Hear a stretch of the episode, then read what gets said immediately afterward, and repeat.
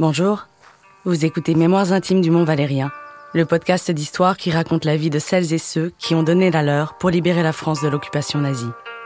Je suis Manon Eugène et dans ce podcast, chaque semaine, je vous présente le portrait d'une résistante ou d'un résistant pendant la Seconde Guerre mondiale.